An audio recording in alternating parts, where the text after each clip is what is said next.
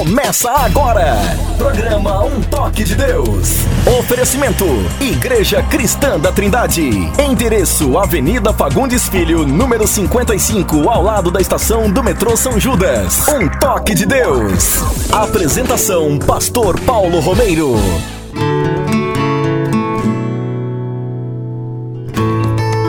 Em nome de Jesus de Nazaré, o príncipe da paz. Começamos com a graça de Deus mais uma edição do programa Um Toque de Deus. E queremos com todo o nosso coração que a sua vida seja tocada, sua família, é seu trabalho, e mesmo que você esteja passando por dificuldade, um toque de Deus vai modificar toda a situação. E, e, essa é a nossa oração, esse é o nosso desejo, que as portas se abram na sua vida, que você tenha crescimento espiritual, queridos ouvintes, que vocês tenham crescimento espiritual, que vocês rendam muito para o reino de Deus e que as bênçãos de Deus transbordem para todos os lados nas suas vidas e nas nossas vidas aqui também. Comigo no programa, o pastor André Henrique, e nós vamos ouvir neste momento suas palavras iniciais. Tudo bem, André? Graças Graça e paz. Bom dia, pastor. Graça e paz. Uma alegria estarmos juntos aí mais um sábado, mais um programa para a glória do nosso Deus, né? Eu quero mandar um abraço aí a todos os nossos ouvintes queridos. É uma alegria estarmos, é, de uma certa forma, juntos, né? Ainda que à distância, aí pelas ondas do rádio, mas é bom estarmos juntos mais um final de semana. Quero lembrar aos nossos ouvintes que vocês podem mandar as suas perguntas, o seu pedido de oração através do nosso WhatsApp 0 operadora 11 97402 1961 0 operadora 11 97402 1961. Pastor, e que Deus nos ajude a fazermos Amém. um bom programa para a glória do nome dele. Esse é o nosso intuito, esse é o nosso alvo que a igreja seja edificada, que as almas sejam salvas. Como nós falamos aqui, né, André, todo o programa, o nosso alvo principal é sempre de apresentar a Jesus Cristo como único Senhor e Salvador. E que ele seja crido no mundo, que ele seja recebido nos corações, que Cristo seja conhecido em toda parte e que as pessoas crendo nele tenham, através disso, a fé em Cristo, a vida eterna.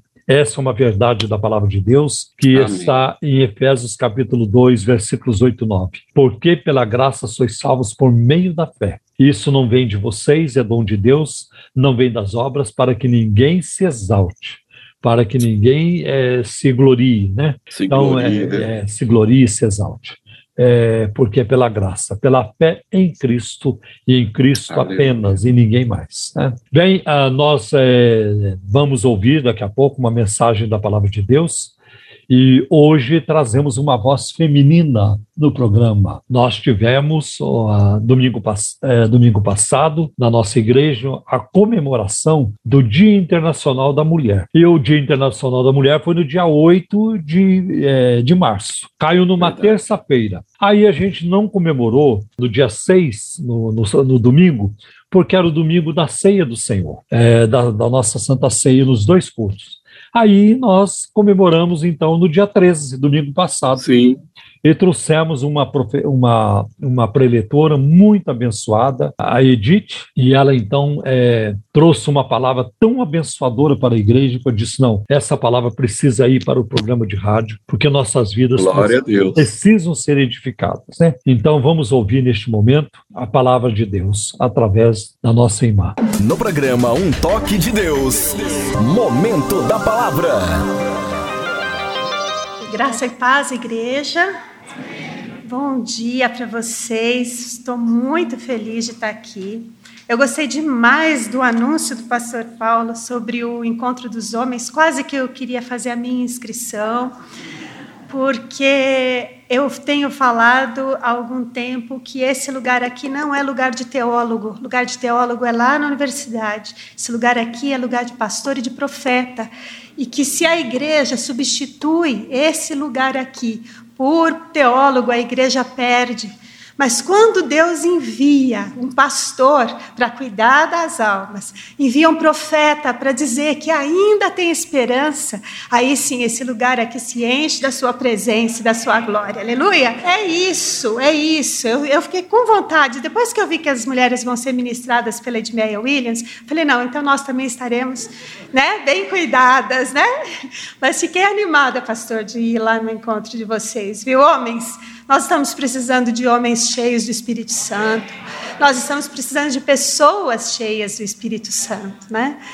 Bom, eu quando recebi o convite, já, já não é a primeira vez que eu recebo o convite da igreja, mas não, não tinha como encaixar, e esse ano deu certo, e eu fiquei muito contente, porque eu tenho um carinho imenso pela Rosa, pela pastora Simone. Ela, nós caminhamos juntas durante muito tempo. São pessoas de Deus na minha vida, que ministraram na minha vida.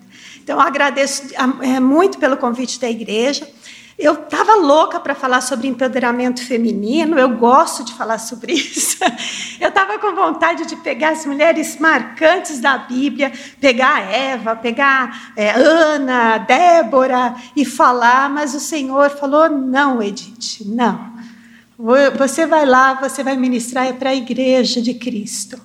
Porque na minha igreja não há judeu e nem grego, na minha igreja não há homem ou mulher, na minha igreja não há branco ou preto, na minha igreja há pessoas salvas, resgatadas pelo sangue de Jesus Cristo.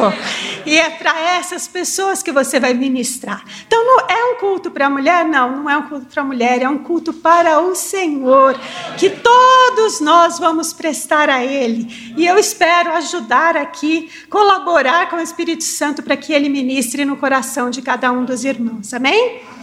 Amém. Ah, bom, então vocês já viram que eu não vou falar sobre mulher, mas eu vou falar sobre empoderamento. É, a Bíblia, lá em Atos, no capítulo 1, versículo 8, os irmãos sabem decor? Então vamos lá, vamos falar juntos. Mas poder ao descer sobre vós o Espírito Santo. Para que, que o Espírito Santo vai descer sobre a igreja? Aleluia! E vocês serão minhas testemunhas em todo lugar aonde vocês forem. Então nós vamos agora falar aqui sobre essa, sobre o que é esse empoderamento da descida do Espírito Santo. Mas nós vamos falar com o texto do Antigo Testamento. Edith, mas o Espírito Santo tinha descido no, pra, sobre nós no Antigo Testamento? Tinha sim, irmãos. Tinha sim. Tá? Não como ele desceu lá em Atos, não como ele está aqui hoje, mas ele tinha também descido lá. E nós vamos, falar, nós vamos ler hoje, numa carta, no, no livro né, de Neemias. Lembra que Neemias era um governador, uh, um, um administrador, né?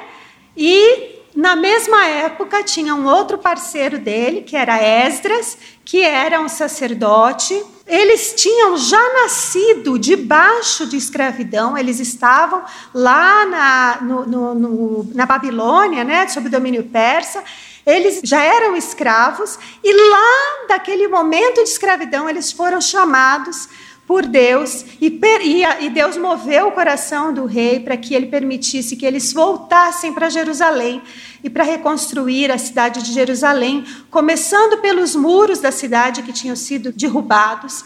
E eles estavam num momento de bastante tensão, porque muita gente ainda era contra eles reconstruírem. Vocês sabem que o povo judeu, assim como o povo de Deus, em todo o tempo, ele sempre é perseguido, ele é sempre acusado. É, é uma, uma beleza, né? E eles voltaram para reconstruir os muros da cidade.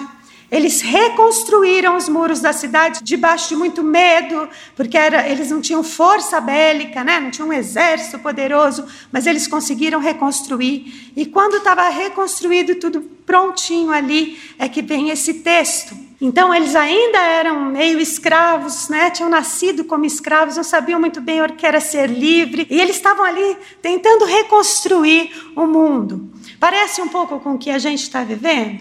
A gente passou dois anos e meio aí quase, né? Dois anos de, de pandemia, dois anos de pandemia. E nós estamos aprendendo a pôr máscara, posso tirar a máscara? Não posso, né? Será que eu lavo a mão, passo álcool em gel, o que eu faço? E a gente não sabe o que, como é que vai ser esse mundo, como é que vai ser essa nova, esse novo normal que o pessoal fala. E nós estamos com medo porque a igreja deixou de estar reunida, está voltando a estar reunida. Como é que foi isso? Esses dois anos, nós estamos numa situação paralela aí, né? Então vamos lá. O Senhor me deu como título de, dessa mensagem, está no capítulo 8 de Neemias.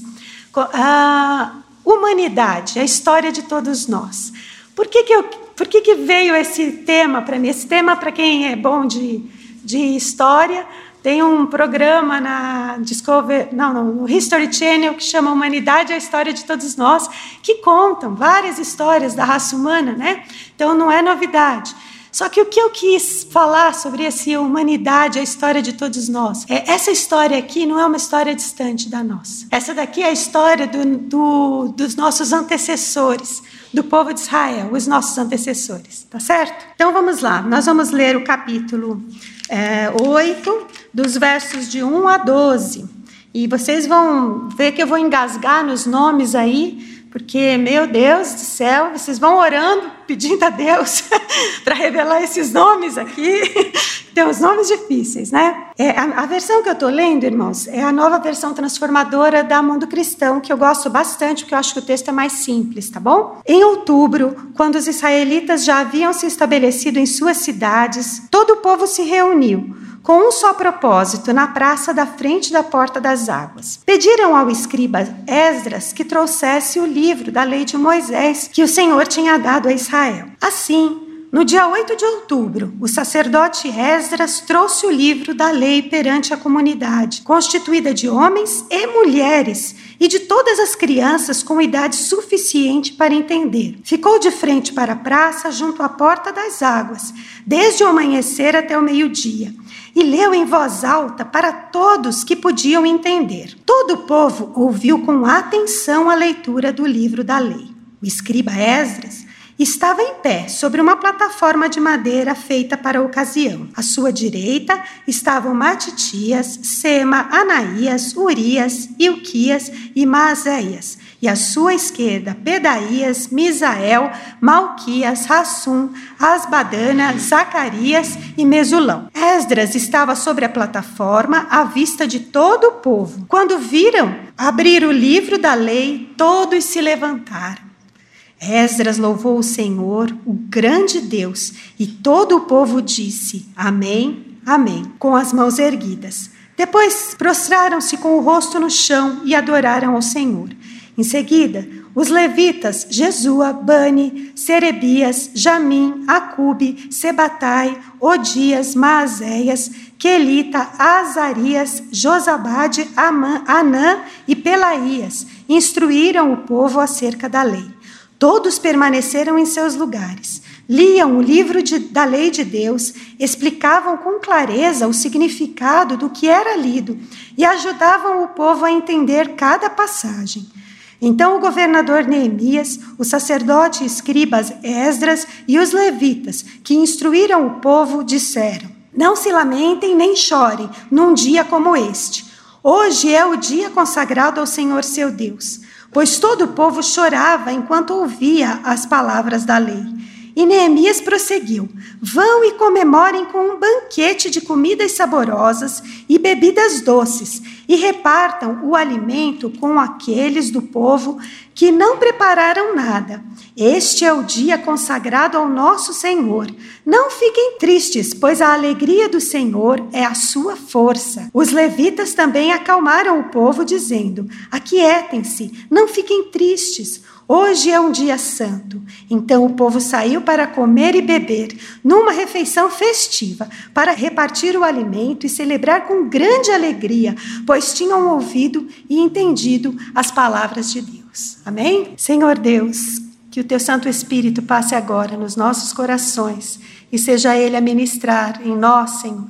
Recebe o nosso culto, Senhor, de louvor ao teu nome, pois ele é feito em nome do teu filho Jesus. Amém. Então vocês viram a cena, né? Pensem em vocês aí pós-pandemia, ouvindo notícias, e quando a gente acha que vai passar a pandemia, aí começa uma guerra, aí a gente não sabe se essa guerra vai vai tomar proporções mundiais, se vai ficar lá, mas mesmo lá, que tristeza com esses nossos irmãos, tanto ucranianos quanto russos, né? Porque eles estão à mercê da, dos governos deles, né?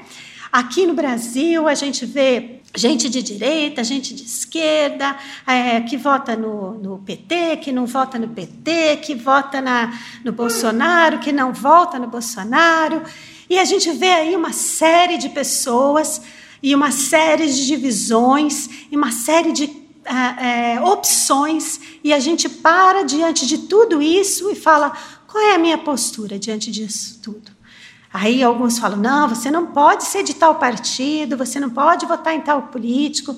Ah, vamos falar sobre mulheres. Não, os homens, hoje, hoje em dia eu até brinco com meu marido, eu falo: você toma cuidado, meu marido é homem é branco, né? Toma cuidado, porque você é perseguido hoje aqui, porque você é um machista. E ele não é, viu, gente? Ele é um amor de pessoa. Então, eu analisando tudo isso, fiquei pensando: Senhor, será que eu quero me parecer? Com esse feminismo que está aí? Aí eu falei: não, esse feminismo que está aí não me representa. Senhor, será que eu quero ficar empoderada, como essas mulheres dizem, que isso aí é poder? Aí eu falei: não, Senhor, isso aí não me representa. Então, o que me representa? Então, Deus me mandou essa mensagem aqui dizendo: Edith, eu não criei vocês para divisão. Eu criei vocês para serem um. Eu fiz Adão e Eva para serem um para serem um. Mas é o pecado, Edith, que causa divisão entre vocês. Foi o pecado que dividiu Adão de Eva. Pode ver que Deus fez macho e fêmea. Deus não fez homem e mulher lá atrás. Ele fez humanos, humanos macho e fêmea. Mas quando Adão pecou e Deus inquiriu Adão, o que, que ele falou? A mulher que tu me deste. Ele já classificou ali, ele já dividiu, não é igual a mim, porque eu sou melhor, mas ela é mulher, né? E foi dividindo. Diante de Deus não há mulher, nem homem, nem grego, nem judeu, nem brasileiro, nem ucraniano. Diante de Deus há uma raça humana carente, necessitada da presença dele. Se essa igreja aqui é a igreja de Cristo, e eu acho que é. Se essa igreja aqui traz uma mensagem cristã, e eu acho que traz, essa igreja aqui deve pregar uma só coisa, um só amor, um só pastor, uma só fé, e essa fé em Jesus Cristo. Então não há homem, mulher, negro, branco. Isso quem faz, irmãos, é o nosso inimigo. O nosso inimigo tem dividido a igreja de Cristo. E não é de hoje que ele tem dividido a igreja de Cristo. A igreja de Cristo lá atrás começou, depois é o católico e o ortodoxo, depois dentro do católico surge outra linha, e depois dentro dos cristãos do oeste da Europa surge é, os protestantes. Aí dos protestantes, nós somos né, da, da linha protestante, dos protestantes ainda há mais divisão.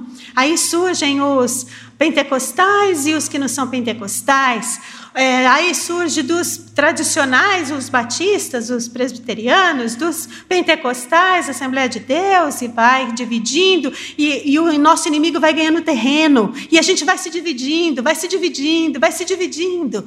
Ah, não, a igreja certa é essa, a igreja errada é aquela. E a igreja que é, acha, acha que é certa condena e prega e fala mal de outras igrejas. E aí a gente vai vendo uma divisão. E agora, com essa questão política, então, a igreja está partida, as famílias estão partidas. E a troco de quê? A troco de quê? De partido político? Que hoje é um, amanhã é outro? O PT surgiu em 78, eu já era nascida em 78. Já era nascida em 78. E isso aí é por ele que eu vou, vou brigar?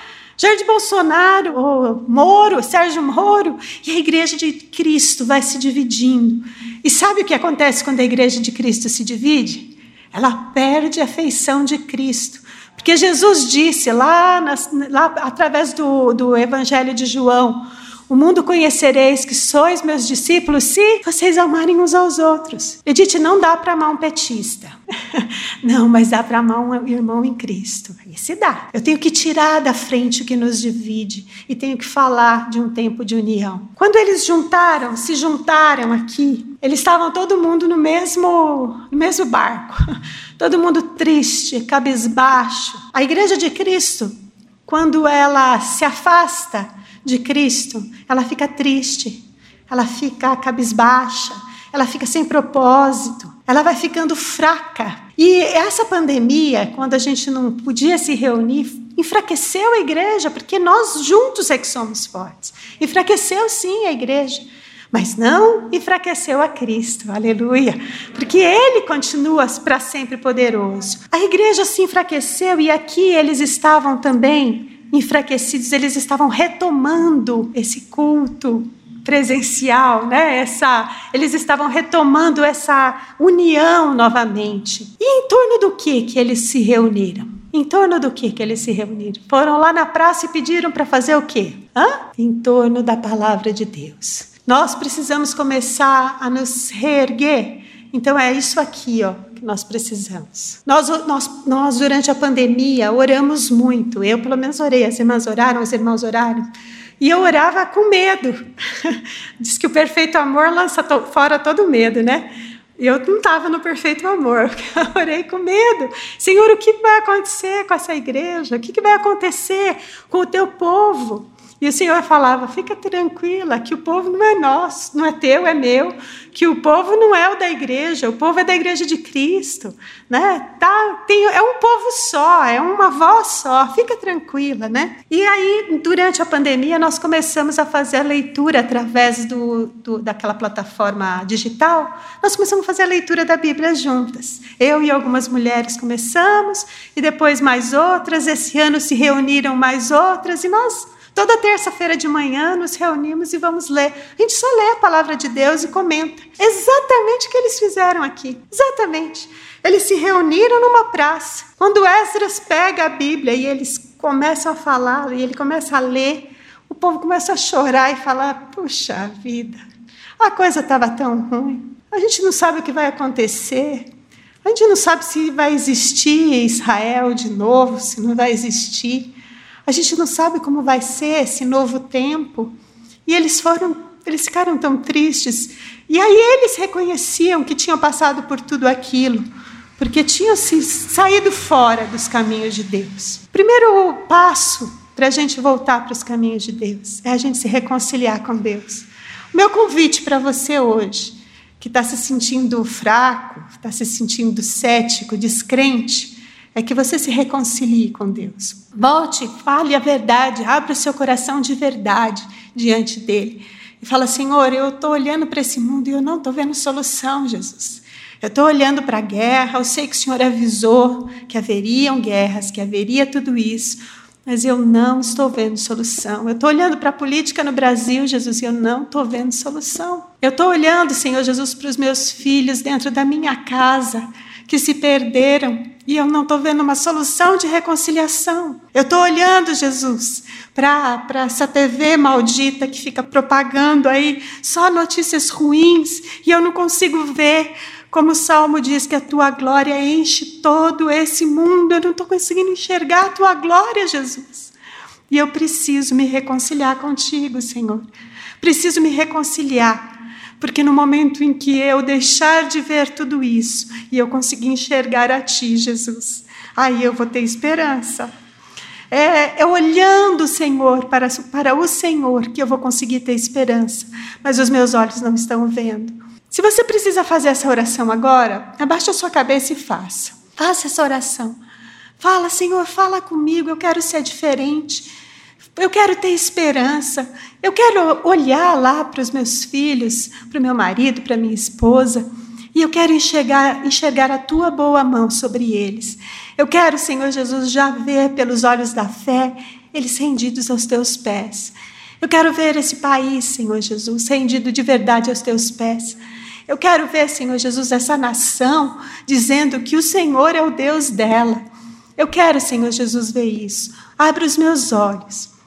No texto de Malaquias 3:10, que a gente lê muito sobre dízimos e ofertas, né? E há uma promessa lá em Malaquias 3:10, não há? Se vocês trouxerem os dízimos e a oferta, eu abrirei as janelas dos céus. Janela é para passar coisa? Janela é para quem? Para respirar e para ver do outro lado. Deus vai abrir hoje as janelas dos olhos de vocês. Aleluia! Ele vai abrir essas janelas aí, vocês vão ver as coisas que são do alto. Vocês vão tirar os olhos dessas coisas que perecem, dessas coisas passageiras, e ele vai abrir os seus olhos e vai te mostrar verdadeiramente o que é o céu, a eternidade dele. Deus vai mostrar isso para nós, vai mostrar também sobre os, os nossos filhos e nossos esposos e esposas que estão em casa. Ele vai mostrar, porque Ele vai abrir as janelas dos céus. É esse o nosso desejo, é que Ele abra as janelas dos céus. Porque, irmão, se você veio aqui hoje precisando de uma bênção, eu vou dizer para você uma coisa: o Senhor já abençoou a sua vida. E Ele está hoje te convidando a você ser uma bênção. Você, tu, como ele disse para Josué, né? Ser tu uma bênção. É você que tem que ser a resposta de Deus para esse mundo. É você que tem que ser a resposta de Deus dentro da sua casa. Mulheres, parem de reclamar, parem de falar mal dos seus filhos, parem de criticar os seus maridos. Mulheres, nós somos muito reclamonas. Isso não é empoderamento feminino, isso é fraqueza feminina. Empoderamento feminino foi é a gente assumir aquilo que Deus nos colocou para fazer. E o que Deus nos colocou para fazer é de ser auxiliadora. Não foi isso que ele colocou? Então vamos auxiliar os nossos maridos a eles serem os melhores. Os melhores. Se precisar criticar, critique com amor, na frente de ninguém, só você e ele. só você e ele. Se precisar corrigir o seu filho, corrija só você e ele, corrija com amor. Fale de Jesus Cristo para ele antes de fazer uma correção. Fale de Jesus Cristo, como Jesus Cristo perdoa. E aí, como é que você vai, vai dar uma bronca? Se Jesus Cristo perdoa, ele fala, mãe, então você tem que perdoar também. Aí você não faz errado. Aí você faz certo, aí você faz perdoando. Nós estamos num tempo, irmãos, que nós precisamos de reconciliação e não de divisão. Nós precisamos nos reconciliar em casa. Casas que estão divididas, elas precisam ser reconciliadas. A gente tem que ser honesto, falar para o outro o que a gente sente, mas a gente tem que ouvir o que o outro diz. A gente tem que ouvir de verdade. Não ouvir já com uma crítica na cabeça. Aqui o povo se reuniu liberto disso. O povo sabia que estava errado. Talvez a gente precise admitir que a gente esteja errado, que não é o marido, que não é o filho, que não é. Mas somos nós. Nós estamos errados. E nós temos que mudar isso, nós temos que ser diferente. Porque o que passou, graças a Deus, Deus joga lá no profundo mar. Mas daqui para frente, de hoje em diante, quem nós seremos? Maridos, incentivem as suas esposas. A Bíblia diz para vocês amar, amar as esposas. Amar não é pouca coisa. Amar não é pouca coisa, amar é muita coisa. Mulher precisa ser amada, precisa ser cuidada, valorizada. É isso. Deus não criou a gente para viver em guerra, para viver separado. Deus criou a gente para viver unido unido num só propósito, unido num só princípio. Amem suas esposas. E amar a esposa não é dar flor no dia da mulher, me perdoe. Amar a esposa não é isso. Amar a esposa, dar flor também, né? Porque a gente gosta de flor, eu gosto.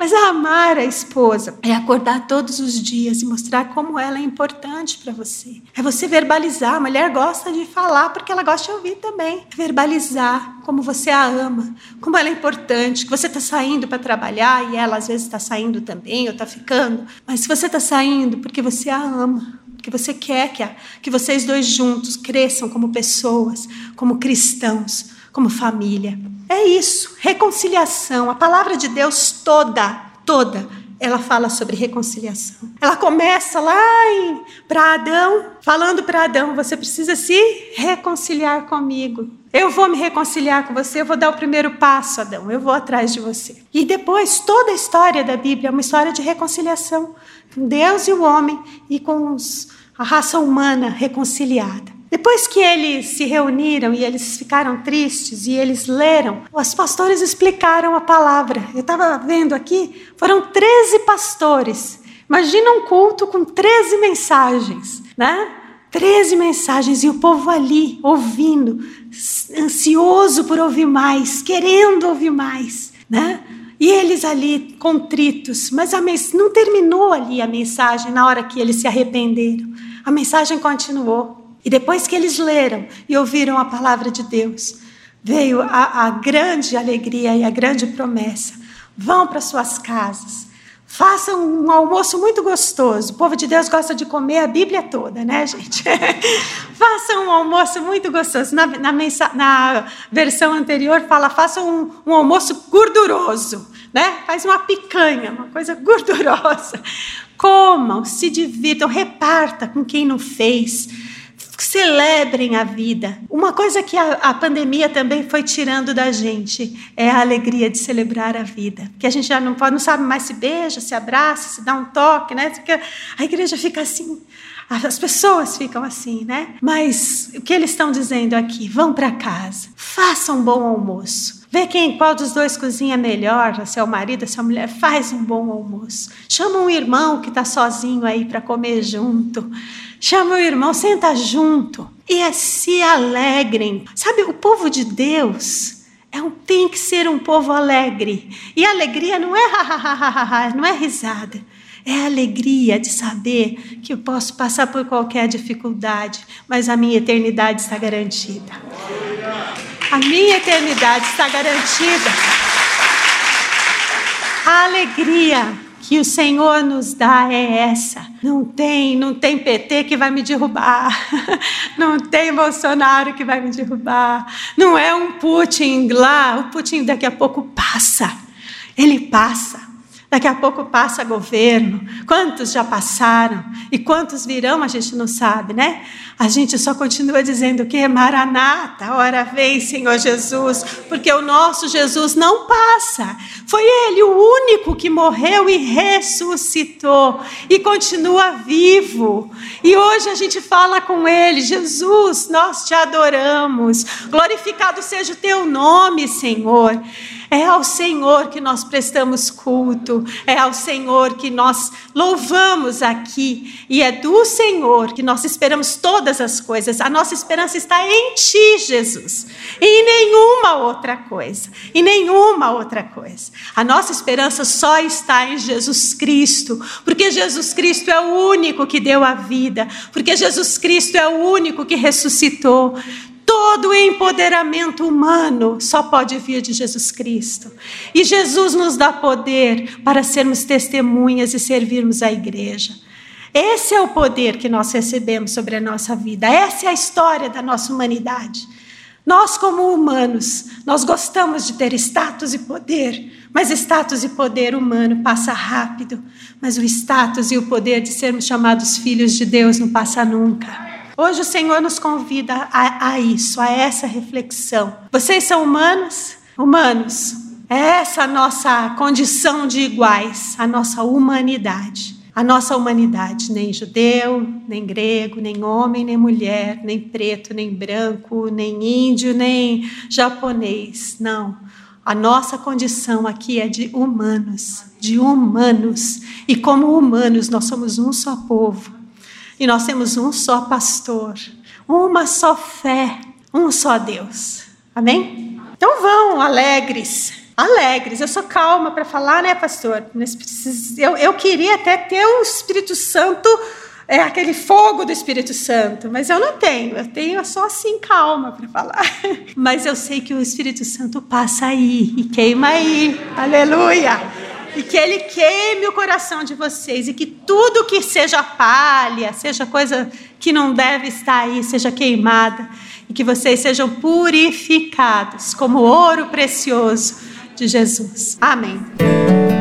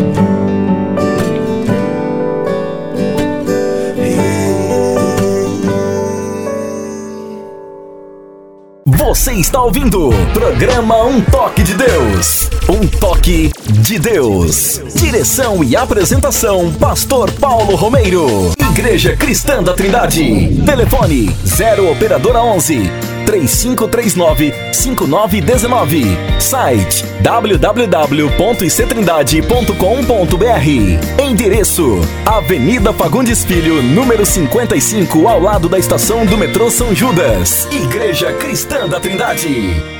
Eu não disse que vocês, que nós seríamos abençoados com essa pregação? Glória a Deus pela vida da nossa pura. Glória a Deus pela vida da nossa irmã. Então, neste momento, eu quero também, como sempre faço, abrir o meu coração e falar com toda clareza é, e agradecer a todos vocês, queridos ouvintes, que têm nos ajudado a manter o programa no ar, e não apenas o Ministério do Rádio, mas também todo o Ministério da Igreja Cristã da Trindade. Nós sozinhos não conseguiríamos é, carregar essa carga. É, então, nós contamos com a ajuda de, de várias pessoas, né, de dentro da Igreja Cristã da Trindade, de fora, pessoas que amam o nosso ministério e que têm nos ajudado com suas contribuições e em forma de dízimos e ofertas. Que Deus nos recompense. E Ele, com certeza, é, não apenas o fará, mas já está fazendo. Né? Já está fazendo em nome de Jesus. Eu vou pedir então para o pastor André é, informar vocês sobre os dados das contas bancárias que a Igreja Cristã da Trindade tem nos bancos Bradesco, na Caixa Econômica Federal e também no Banco Itaú. Lembrando vocês que a oferta de vocês é muito importante, é muito bem-vinda, muito apreciada para que nós possamos prosseguir com a nossa caminhada, pregando a palavra de Deus e fazendo discípulos de todas as ações, ganhando almas e fazendo discípulos. É, também o André vai fornecer os PIX que a igreja tem também, são três PIX, mas essa informação o André vai passar. Por gentileza, querido. Amém. Então, queridos ouvintes, anotem aí os dados bancários da Igreja Cristã da Trindade. No Banco Bradesco, agência 0548, dígito 7, a conta corrente 83 830, dígito 6. Banco Bradesco, agência 0548, dígito 7. Conta corrente 83830, dígito 6. Caixa Econômica Federal, agência 1374, operação 003, conta corrente 401010, dígito 0. Caixa Econômica Federal, agência 1374, operação 003, conta corrente 401010, dígito 0. No Banco Itaú, agência 4836, conta corrente 16924, dígito 5. Itaú, agência 4836, conta corrente 16924, dígito 5. E temos também as nossas três chaves Pix, e você pode anotar aí por e-mail, pix@ictrindade.com.br. Pix arroba ictrindade.com.br. Lembrando que Pix se escreve P-I-X. O outro e-mail também, outro Pix, outra chave Pix em forma de e-mail é caixa arroba ictrindade.com.br. Caixa arroba ictrindade.com.br. E a nossa terceira chave Pix é pelo nosso CNPJ, que é o 04 009 246 000185 04 009 246 000185. Essas informações você também encontra em nosso site www.ictrindade.com.br. Programa Um Toque de Deus. Um Toque de Deus. Muito obrigado, André. Nós vamos, neste momento, é, para também passar várias informações para vocês que são vitais, que são muito importantes é, para as pessoas que acompanham o nosso ministério e também para os membros da Igreja Cristã da Trindade. É, amanhã, por ser domingo, nossas atividades na Igreja Sede, é, ali ao lado do metrô São Judas, começam às 8 horas da manhã com jejum e oração. A partir das 8 e meia, nós temos a nossa escola bíblica dominical. E a partir das 10 horas da manhã, nós temos o nosso primeiro culto dominical, culto de pregação da palavra de Deus, de louvor e adoração e de oração também. E à tarde a bênção se repete. A partir das 17 horas, temos novamente a escola bíblica dominical e às 18h30 o nosso segundo culto dominical. Toda terça-feira, sete e meia da noite, temos reunião de oração. A, toda quinta-feira, sete e meia da noite, nós temos o estudo da palavra. Oração, louvor também na quinta-feira. É uma reunião de crescimento espiritual e também de levar convidados, porque sempre tem uma palavra adequada, né? Sendo pregada, uma palavra bíblica sendo transmitida. E eu creio que são os avisos principais que eu tenho em relação às atividades. Ah, sim, quarta-feira. Toda quarta-feira, às 14 horas, nós temos ali a, a, reunião chamada Jardim de Oração. O Jardim de Oração é o ministério das nossas irmãs, das mulheres, e é uma reunião muito proveitosa, maravilhosa, e as, as nossas irmãs são muito edificadas. Todas podem participar. Se você não é da Igreja Cristã da Trindade, você pode ir também. Então, todas são bem-vindas. Né? Se você não é crente, pode ir também você será muito bem-vinda, né? é, muito bem-vinda ali no grupo, toda quarta-feira às 14 horas. E tá também certo, você tem avisos, né, André? Isso, vamos fazer os avisos aqui da nossa igreja em Osasco. Eu quero fazer menção, pastor, oh, nosso André, culto de quarta-feira. Diga. Antes de você falar, eu me esqueci de um aviso importante. O nosso culto, todo domingo de manhã, o culto das 10 horas da manhã, ele é transmitido ao vivo, é um culto online. É isso que eu estava faltando. André, pode, pode Verdade, continuar. né? Pode continuar, meu filho. Bom, tá, eu quero fazer menção aqui que toda quarta-feira nós temos o nosso culto de estudo, né, o projeto Raízes, que tem sido uma grande bênção. Às quartas-feiras, às 20 horas. E na última quarta-feira, no último dia 16, a ICT Osasco completou três aninhos já aqui na nossa cidade, no nosso município de Osasco, e tem sido uma grande bênção a igreja vem crescendo, e eu quero mais uma vez aí pedir para os nossos irmãos queridos que estejam orando por nós, que nós estamos procurando um salão que nos atenda, né? E não estamos conseguindo. Quando a gente consegue um salão, não tem sala, quando tem sala, não tem salão, e nós precisamos de um espaço que venha é, receber bem, né? A nossa igreja, nossas crianças, os jovens, os adolescentes. Então, estejam orando mas eu queria te dizer isso: estamos três anos aqui em Osasco, uma grande bênção, um privilégio é servir ao Senhor aqui, né? É. Então, continuando os avisos, hoje, sábado, pastor, nós temos culto dos nossos jovens aqui em Osasco, Ministério Rede, às 19 horas. Estaremos reunidos ali com o casal querido do meu coração, a Elaine, o Alex, ah, e toda a turminha deles, a equipe que tem auxiliado eles. E hoje o tema do culto é as mentiras que vivemos. Olha só, hein? É, As mentiras é. que vivemos, a partir das 19 horas, com louvor, com adoração, depois tem o tempo de comunhão, que é uma bênção. Então, você que é jovem, dos 16, dos 14 aos cento e poucos anos, pode vir, que vai ser uma grande alegria receber você e sua família. Geralmente tem atividades para as crianças também. Então, se você quiser vir, pode vir, traga suas crianças, que a gente dá um jeito lá também de ter atividades para as nossas crianças. E amanhã, domingo, amanhã, domingo, dia de celebrarmos o nome do Senhor também em comunidade, juntos. A partir das nove horas, nós estamos ali na igreja já para o nosso café. Às nove e meia, nós estamos em oração. E às dez horas, iniciamos o nosso culto. Então, vem estar conosco, você que está na região oeste de São Paulo, Lapa, Barueri, Alphaville, Carapicuíba, Santana de Parnaíba, Zona Sul, Zona Leste, Zona Norte, todos os caminhos levam a Osasco. Então, venha estar conosco, que vai ser uma grande bênção recebê-los.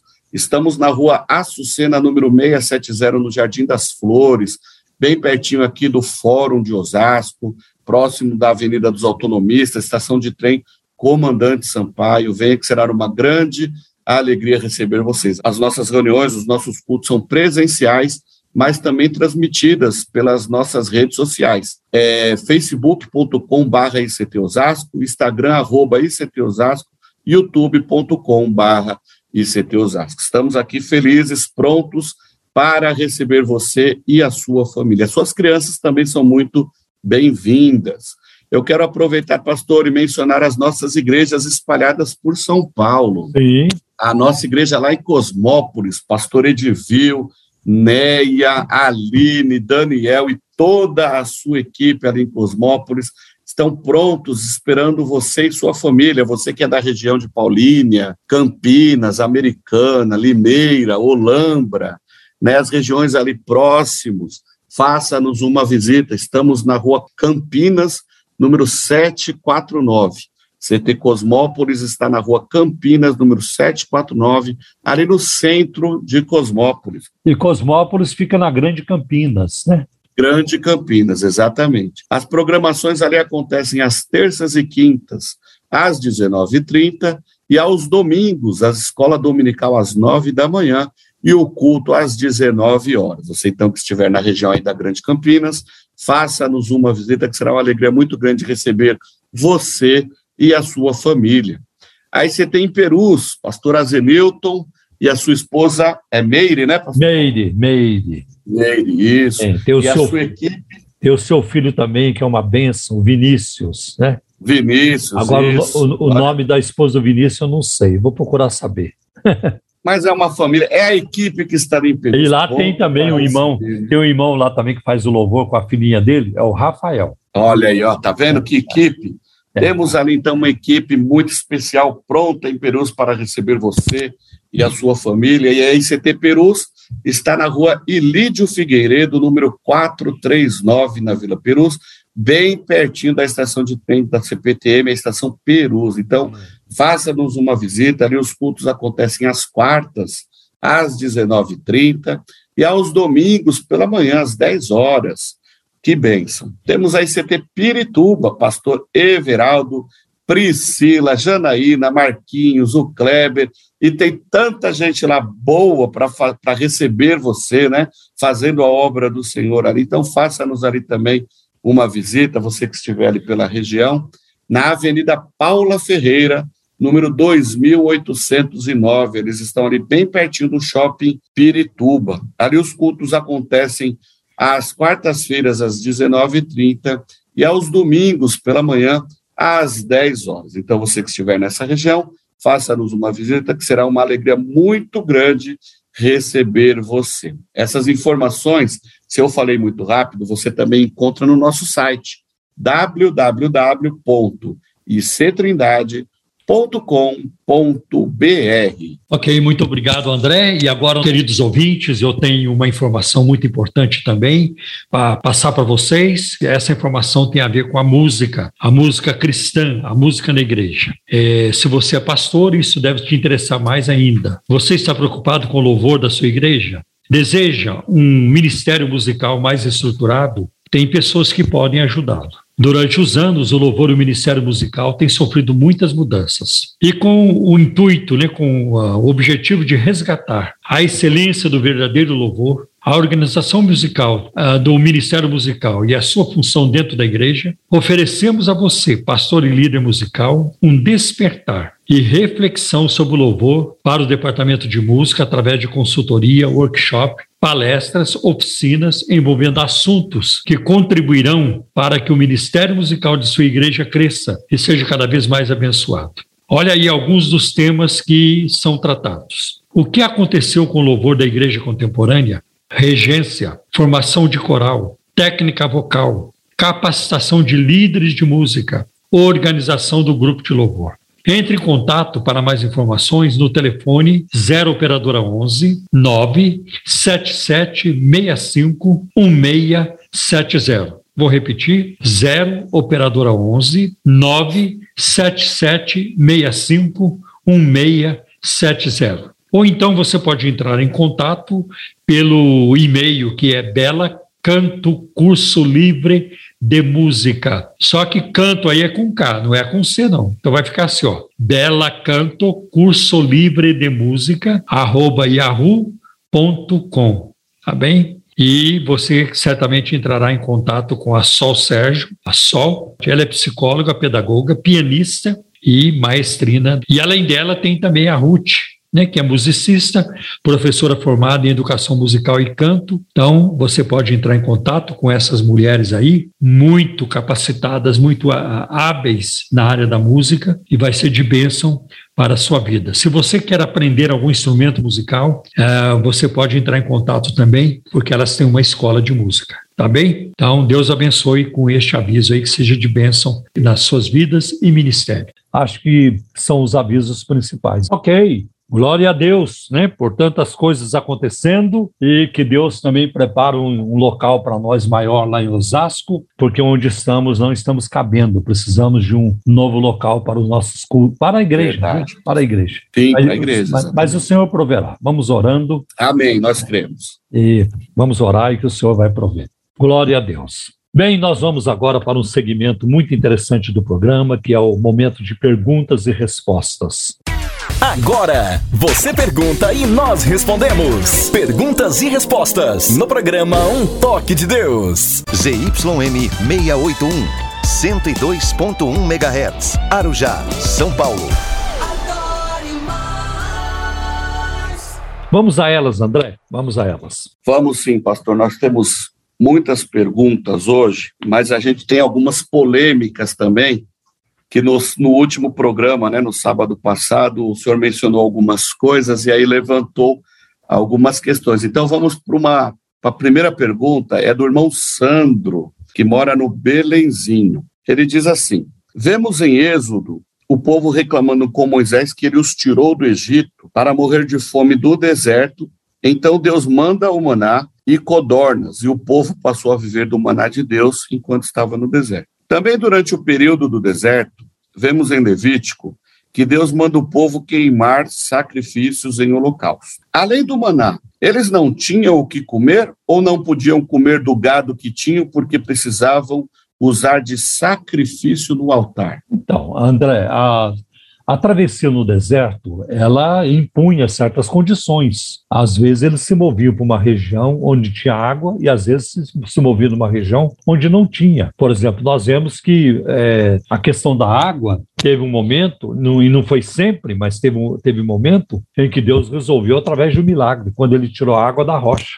Falou para Moisés né, é, tocar a rocha com o cajado, que a água sairia ali para, a, para o povo beber. E o povo ficava mesmo é, reclamando da, da, do, do, do, menu, do cardápio, porque, é, porque no, no deserto eles não tinham acesso àquilo que eles tinham no Egito. É, eles até citam alguns alimentos como é, cebola, alho, os pepinos, né? Então, isso. Então, é, isso no, no deserto era mais difícil. Mas isso não significa que eles eh, morreram de fome no deserto. Não há nenhuma informação que algum israelita tenha morrido de fome no deserto. Né? Pode ser que a dieta deles é, tinha hora que tinha mais coisa. Eu acho que muitas vezes foi uma dieta é, vegetariana, né? Vegetariana. E a prova disso é que eles reclamaram que eles não tinham carne para comer, para comer. E Deus enviou uma nuvem, né? Uma, uma é, assim de codornizes muitas codornas, codornas, codornizes, que o povo pegou e comeu. É. Então, aí para também amenizar a situação, Deus enviou um maná, que o maná foi um, uma operação sobrenatural de Deus. Aliás, nenhum povo na história da humanidade, nenhum povo, nunca houve isso na história da humanidade, um povo que visse tantos milagres como o povo de Israel. É verdade. Saindo do Egito, os dias que precederam a saída do Egito e a travessia pelo deserto o, o caso do maná, por exemplo, né? Ah, o maná, ele é, ele, em Êxodo, capítulo 16, versículo 15, o termo é traduzido como uma pergunta. O que significa a palavra maná? Maná é uma pergunta. O que é isto? O que é isso? O, o que é isso? Aí significa, maná significa o que é isto? Né? Mas virou símbolo de comida também. Virou símbolo Sim. até é, no meio pentecostal deles usarem isso. Eu conheço um pastor que, quando alguém está pregando, eu estive na igreja dele, quando alguém está pregando e a palavra está muito boa, está muito, tá muito com, com conteúdo muito rico, ele começa a falar: é maná. É maná. Quer dizer, é comida. Fantástico. É comida. Né? Então é muito interessante que em Êxodo 16 e 15 surge é, o maná, a interpretação, o que é isso? Né? E é claro que quando os israelitas o vi, viram o maná pela primeira vez no chão, a, o, o apelidaram de o que é? Você já pegou o que é hoje? Ah, amanhã tem que pegar o que, o que é de manhã, né? Ou o que é isso de manhã ou de forma coloquial. Como é que se chama isso? Né? O que parece ser o significado literal com referência à qualidade misteriosa do pão divino. Aquele pão descia do céu. Né? Era como se fosse uma neve. Né? Ah, alguns Sim. até acham que, uma, alguns pesquisadores acham que o maná tinha o formato de flocos de neve. Né? É, já pensou isso no deserto? Que coisa tremenda. Né? Coisa é, tremenda. O maná era pequeno, redondo e branco, de acordo com Êxodo, capítulo 16, versículos 14 a 31. Guardado para o dia seguinte, ele bichava, ele criava bichos e cheirava mel. Êxodo, capítulo 16, versículo 20. Né? Agora, é, ele derretia também quando era exposto ao sol quente. Ele devia ser apanhado diariamente pela manhã Havia uma quantidade estabelecida né, para que cada pessoa pegasse. Né. Agora, é, no sexto dia, é, o povo deveria juntar o dobro, quer dizer, na sexta-feira, o povo juntava o dobro. Para quê? Para o dia de sábado. Até tem o relato de um israelita que teve um dado dia da semana que ele pegou dobrado e bichou. Mas na sexta-feira podia pegar dobrado, que é para o sábado, a porção para o sábado. Podia, porque, né? É, porque no sábado não podia colher o maná, porque é o sábado do descanso. E aí o maná não bichava. Olha só, a ação É sobrenatural. Claro. Claro. Fantástico. Por que de sexta para sábado que não bichava? Qualquer outro dia da semana, o maná estragava, né? Eu acho isso maravilhoso, né? Ei, pastor, deixa eu abrir um, um Abre aqui. Sim. Um historiador aí, o Paul Hoff, escritor, inclusive ele tem um livro muito bom, O Pentateuco, chama o livro da editora Vida, e ele narra muito bem essas coisas, né? E, e ele diz que Deus é tão cuidadoso, Deus é tão carinhoso com o povo dele, que mesmo o povo reclamando, ele abençoa de uma forma sobrenatural, né? As codornizes, elas, quando chegavam até eles, né, por conta do vento oriental, então elas tinham que lutar contra o vento. Então elas chegavam tão cansadas, bem na região onde o, o povo hebreu estava, que eles não precisavam nem é, é, fazer sacrifício, fazer esforço para pegar essas codornas. Eles apenas levantavam o braço assim, elas batiam neles e caíam. Olha só. E é. o maná a mesma coisa, né? Eles acordavam pela manhã, só precisavam recolher a sua Só recolher. Então a gente vê como é. que Deus cuida, né? É, Deus transformou o deserto numa enorme padaria. Padaria, isso é, mesmo, exatamente. Numa enorme é, maravilha, né? Ou seja, então, essa história aí daquela televisão de cachorro que nós vemos na padaria lá, o frango rodando lá, isso daí já é desde a época é, do deserto. É, Israel estava mais, tava mais avançado. É, exatamente. É.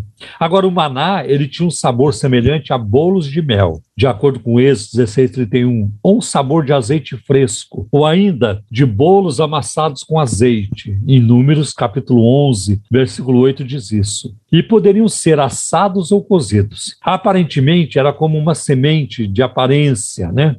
e na consistência como a goma resina em termos de cor. Era costumeiramente moído antes de ser assado. Depois de um tempo, os israelitas começaram a falar mal do maná, chamaram o maná, esse pão vil, esse pão bolorento, a gente não aguenta mais ah, comer isso, porque ah, eles queriam variedade no, no, no cardápio, no menu, mas no deserto isso não era tão simples. Eu, se eu fosse Deus, ainda bem que eu nunca fui, nem sou e nunca serei, eu teria parado com o maná naquele dia. Ah, vocês não querem mais? Tá bom. Então, enjoaram, né? Então, a partir de amanhã, vocês não vão ver mais o maná. Mas Deus, conhecendo a fraqueza do povo, sendo paciente, misericordioso, ele não cortou o maná. O maná continuou descendo até que eles fizessem a primeira colheita depois que entraram na terra prometida. Olha só a bondade de Deus para com Deus o é seu povo. É cuidado, é, é, exatamente, exatamente. Bom, mais tarde, um pote de ouro de maná foi colocado dentro da arca do tabernáculo. É, isso, isso a gente vê lá no, no Pentateuco, em Hebreus capítulo 9, versículo 4, fala isso também. Porque eles vão perguntar, né? Que, que, o que, que é isso? E esse pote? Aí vocês vão explicar. Foi assim que o Senhor Deus de vocês ele, ele sustentou vocês no deserto. Né? Então é isso. Muitas, muitos ah, pensam que o maná é uma tipificação, um símbolo de Cristo como pão da vida. E eu creio, eu, eu, eu acredito que sim. Os comentários do Senhor em João 6, versículos de 31 a 35, parecem garantir essa conclusão, garantem mesmo, né? Vossos pais comeram maná no deserto e morreram, né?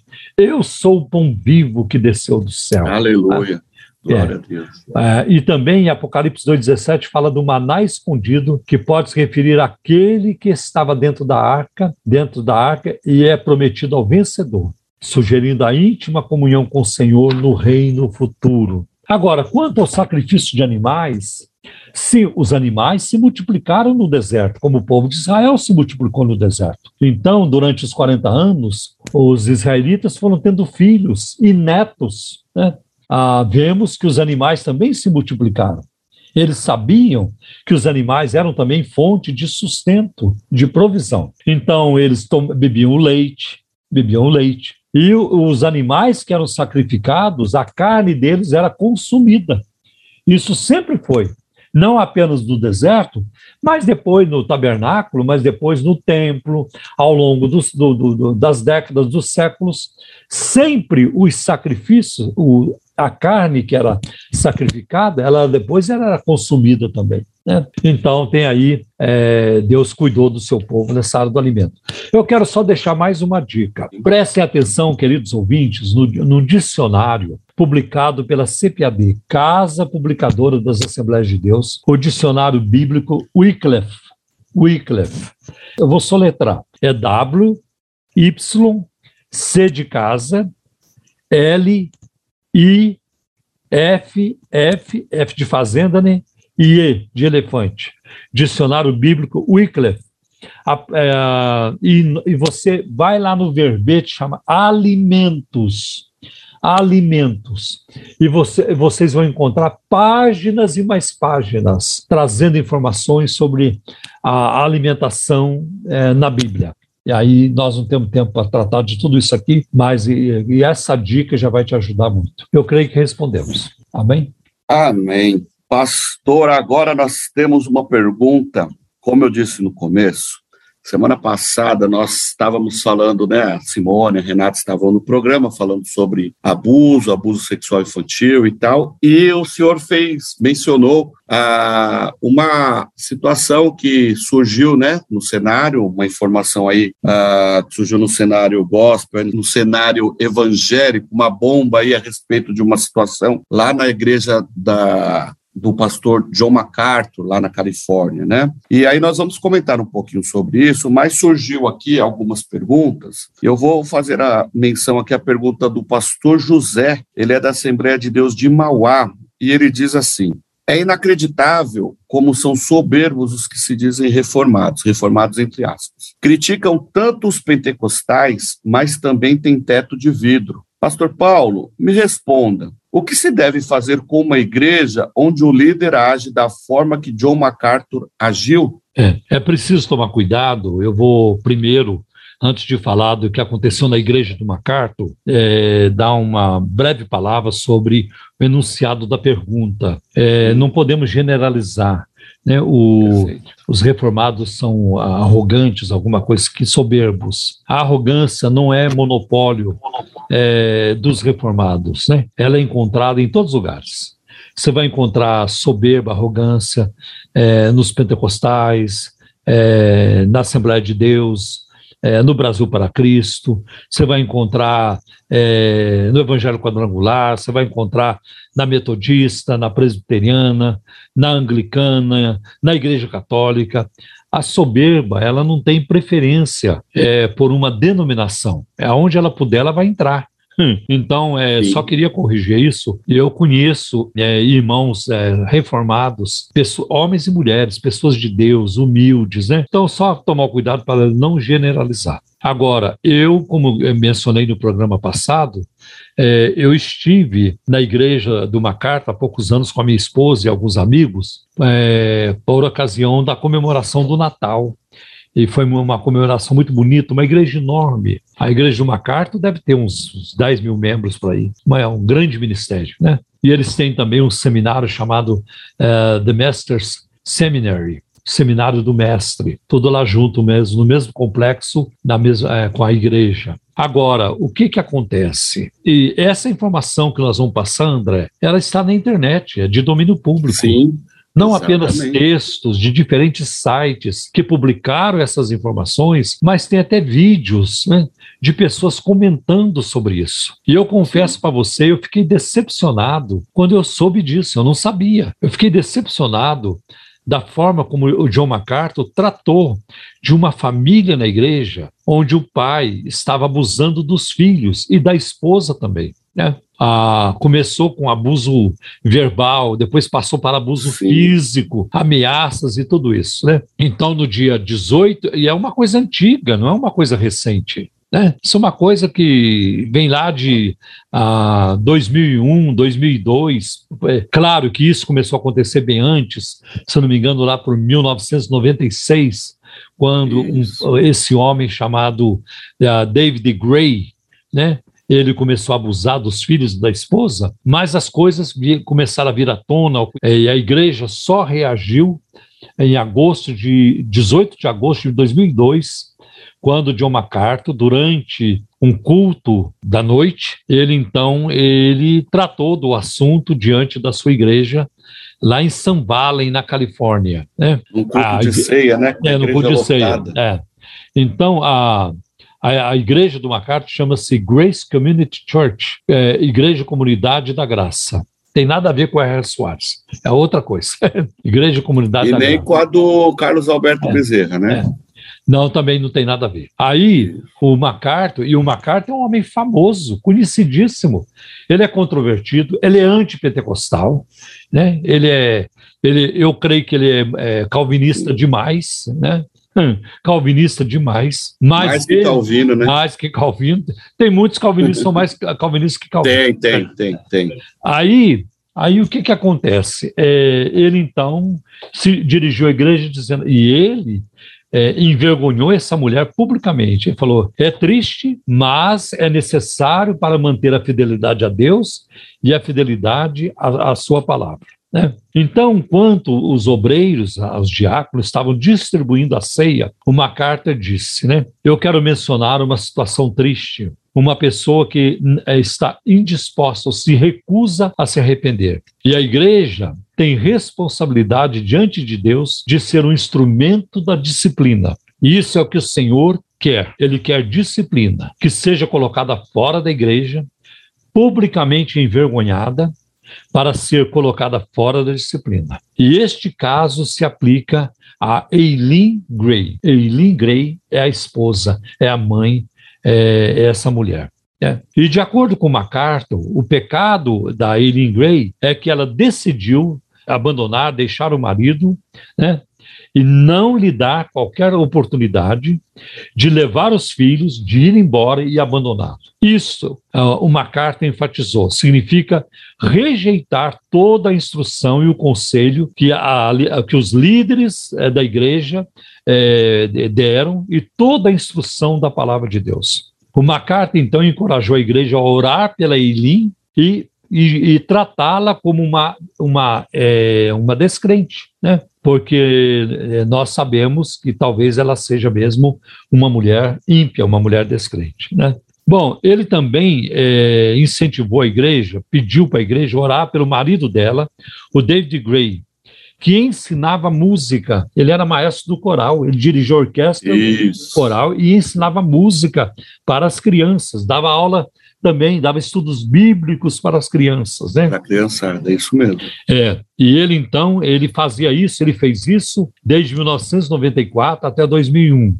E ele pede assim: orem pelo David, para que a compaixão e a misericórdia de Deus sejam a porção dele. Né? É, e aí foi uma desgraceira, porque eu não vou ler todo o relato Mas é, nós vemos aqui que hoje o David está servindo é, por 21 anos, ele recebeu uma sentença, né, uma, uma, condenação perpétua numa prisão na Califórnia. Ele está servindo, está lá preso numa prisão na Califórnia. É, pelo, é, ele foi condenado por, por é, abuso infantil não foi apenas abuso físico, depois veio à tona, posteriormente. É, posteriormente, ele, né? Ele abusou tudo. também é, de um filho, de uma filha, aqui não diz de que sexo, sexualmente. Então, na, nessa época, da, do, quando a Eli passou vergonha, né, ela não tinha ainda é, é, informado né, sobre os abusos físicos e mentais que o, o, que o marido impunha sobre ela, e ela não estava sabendo ainda sobre os abusos sexuais, o abuso sexual, a violência sexual do marido para com um filho ou uma filha. Aqui o relatório não diz exatamente o que era, apenas que aconteceu. Bom, então ela deixou o marido dela em agosto, em agosto de 2002, ela ainda estava morando com os filhos perto da igreja, perto da igreja. A Eli teve eh, também, ela teve que entrar com uma provisão legal, né? Ela, ela, ela entrou com uma provisão para separação do marido e também para com ordens de restrição contra ele, né? Devido ao contínuo abuso dela e dos filhos, né? E como também a alegações de ele fazia ameaças dizendo que ia matá-la, ele ia matá-la, ele ia matar os filhos e ele ia se suicidar. Então ele tornou-se um grande perigo para a, a, esposa e para os filhos, né? E é, nesse tempo, é, quando ela foi envergonhada lá na igreja, né? Ela tinha é, recebido uma ordem é, do tribunal é, requerendo que as visitas do David aos filhos fossem monitoradas, que ele não poderia fazer essas, essas visitas sozinho, tinha que ter alguém acompanhando ele para supervisionar essas visitas, né? Bom, e ela explicou também que ela foi é, ela foi na, lá na igreja da, do, do, do MacArthur, é, ela contatou as lideranças e, e ela esperando que eles pudessem protegê-la, como também proteger os filhos, né? e que conseguissem para o David, para o marido dela, ajuda profissional. Esse homem precisa de um acompanhamento precisa de ajuda, psicológico, né? de alguma coisa nessa área. Né? Mas o que ela diz que a igreja, né, ah, ao invés disso, a igreja colocou-a num aconselhamento de abuso espiritual e usou a disciplina da igreja para tentar e coagi-la a receber o marido de volta na família. Você tem que receber o seu marido de volta na família. O problema é espiritual. E vamos tratar é. na forma espiritual. Tá? E aqui é que reina a encrenca, e aqui que começa a minha decepção com este homem e com, com este ministério. Tá? Então, a, a Eli é, disse que um, um obreiro, um pastor lá da, da Igreja da Graça, o Kerry Hardy, que ele já não é mais pastor lá, mas na época ele era, e ele era o assistente pessoal do John MacArthur. Ele disse para Eli que ela precisava ser modelo para os seus filhos como sofrer por Jesus ao suportar os abusos do marido, os abusos do David.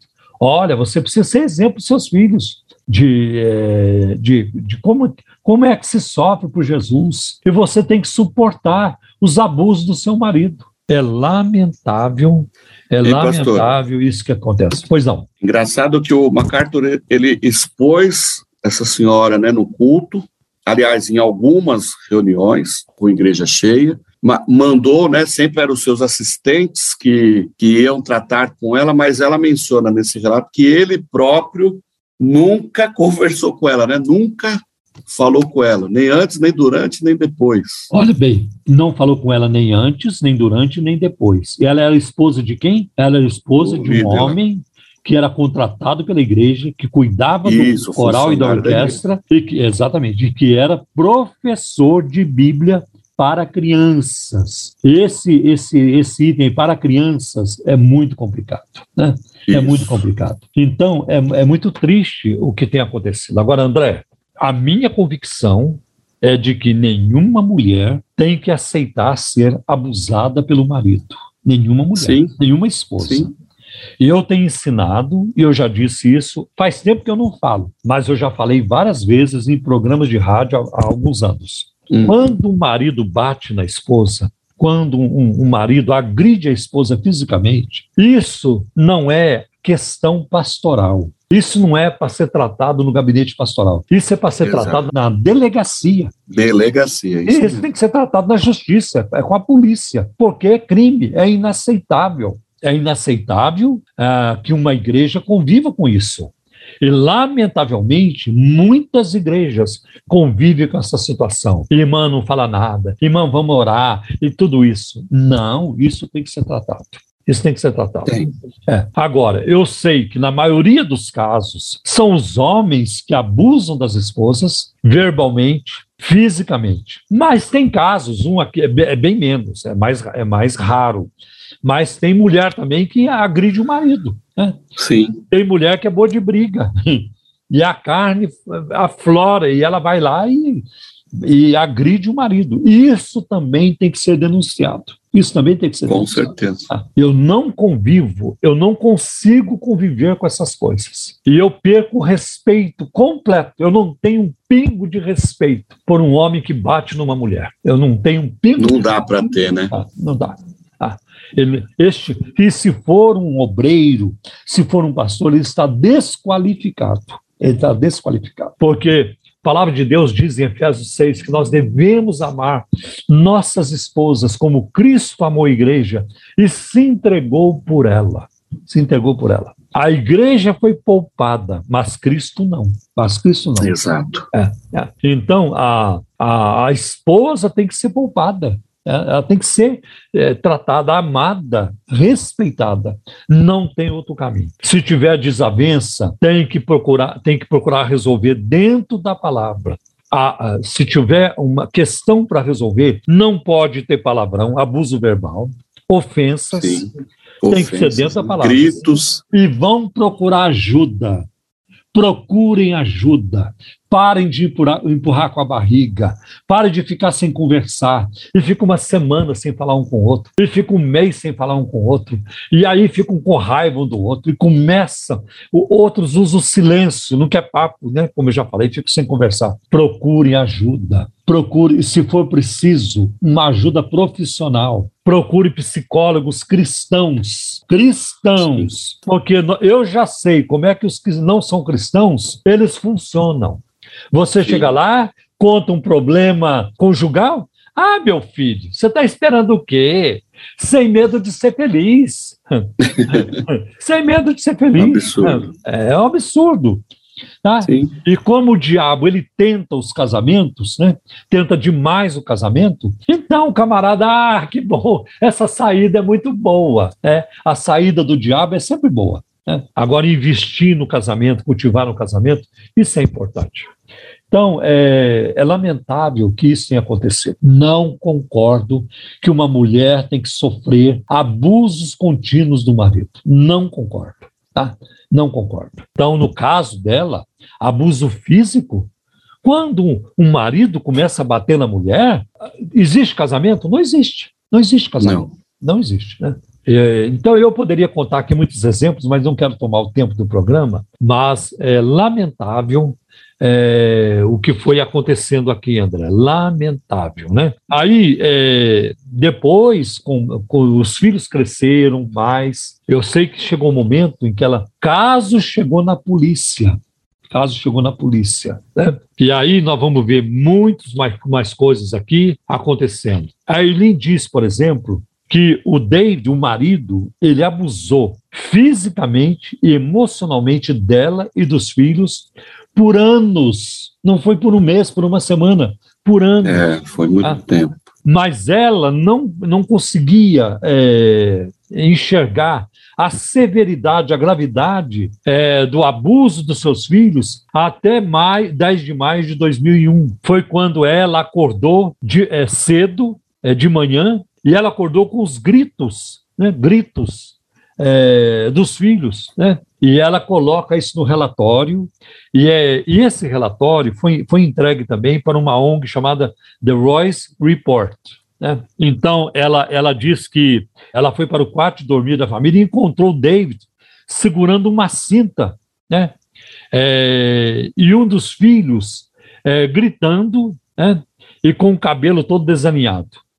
Quando ela confrontou David, ele disse para Eli que Deus havia mandado ele exercer autoridade. Né? E que, o, o, e que a criança, a criança precisava sentir dor, foi o que ela disse. Depois desse incidente, ela percebeu que a criança andava mancando, né? E a criança se tornou muito é, tímida a partir daí e que começou a, a, arrancar os cabelos, né? De vez em quando puxando o cabelo e tudo isso, né? E de acordo com o testemunho dela. Quando eu li esse relato, André, eu lembrei da minha infância porque eu já relatei aqui no programa passado como o lar onde eu vivi era um lar de medo, de abusos verbais, e a gente apanhava muito também. Né? Agora, e eu me lembro, lá pelos meus oito anos de idade, acho que eu tinha essa idade, oito, dez anos, oito, nove anos de idade, eu comia o dedo o meu o dedo, principalmente o dedo da mão esquerda, eu comia esses dedos, ficava arrancando pedacinho. E agora eu entendo, eu não sabia, nem minha, nem minha mãe que via aquilo, ela não sabia analisar aquilo.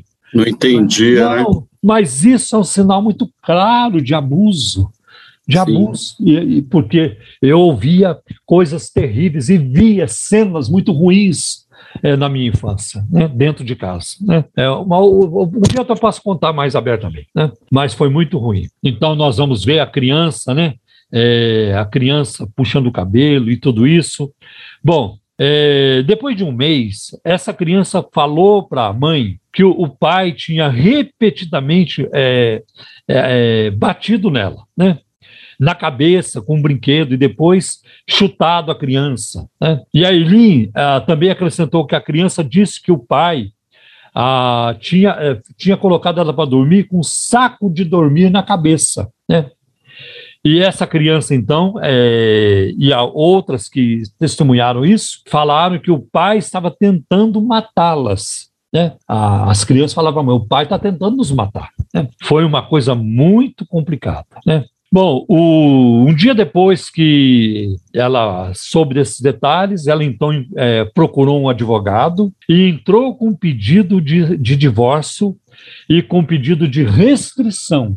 Ele não podia mais chegar perto dela e ele tinha que manter é, e, as, e falar com os filhos tinha que ser é, tinha que ser de uma forma é, supervisionada supervisionada bom aí nós vamos ver é, né, que o, o, pastor lá, né, um, ela testificou que também que ela se encontrou com um pastor lá da, da igreja, o pastor Bill Shannon e o outro líder, ah, e contou para eles sobre o abuso do marido. Meu marido está fazendo isso, isso, isso dentro da minha casa, né? E ela contou também, né, que nessa primeira, nessa primeira reunião com este pastor Bill Shannon, ah, ele não ofereceu qualquer ajuda. Ao invés disso, ele acusou a, a Eli, a esposa, é, de pecar ao procurar é, um advogado é, contra um irmão. A palavra de Deus diz para não levar um irmão ah, na justiça. Então você pecou ao, ao, procurar a justiça é, denunciando o teu marido. Né?